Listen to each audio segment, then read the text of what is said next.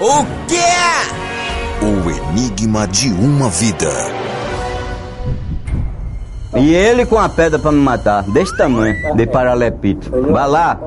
Ele se freou, se é isso, que ele é bandido ruim, anda saltando aí, juntando bordando. Como eu abri a porta e olhando, trevei, e o cara se freou, doido. Não disse isso a mim, mas se eu vou matar ele de noite, aí o pai disse, que é isso?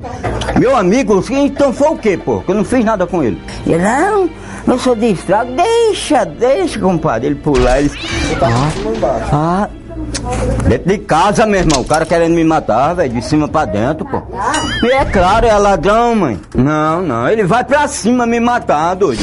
Porra, meu irmão, o cara se atrepa no muro, doido. E fica lá e chega seu Augusto preparado, aí é que ele desce, que ele tem um medo de seu Augusto se caga.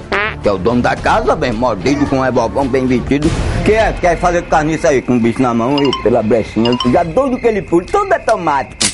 Ele ladrão, pra levar coisas boas, ela. Pra levar, você não adora roubar?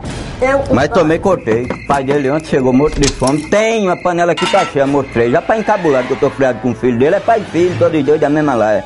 Que é isso, só senão eu tô caindo de fome. Caia! Teu não, e a panela cheinha. Que eu tenho minha comida que eu luto pra ter. Tá errado. Eu tô errado? Errado? Quer dizer, eu errei sobre isso?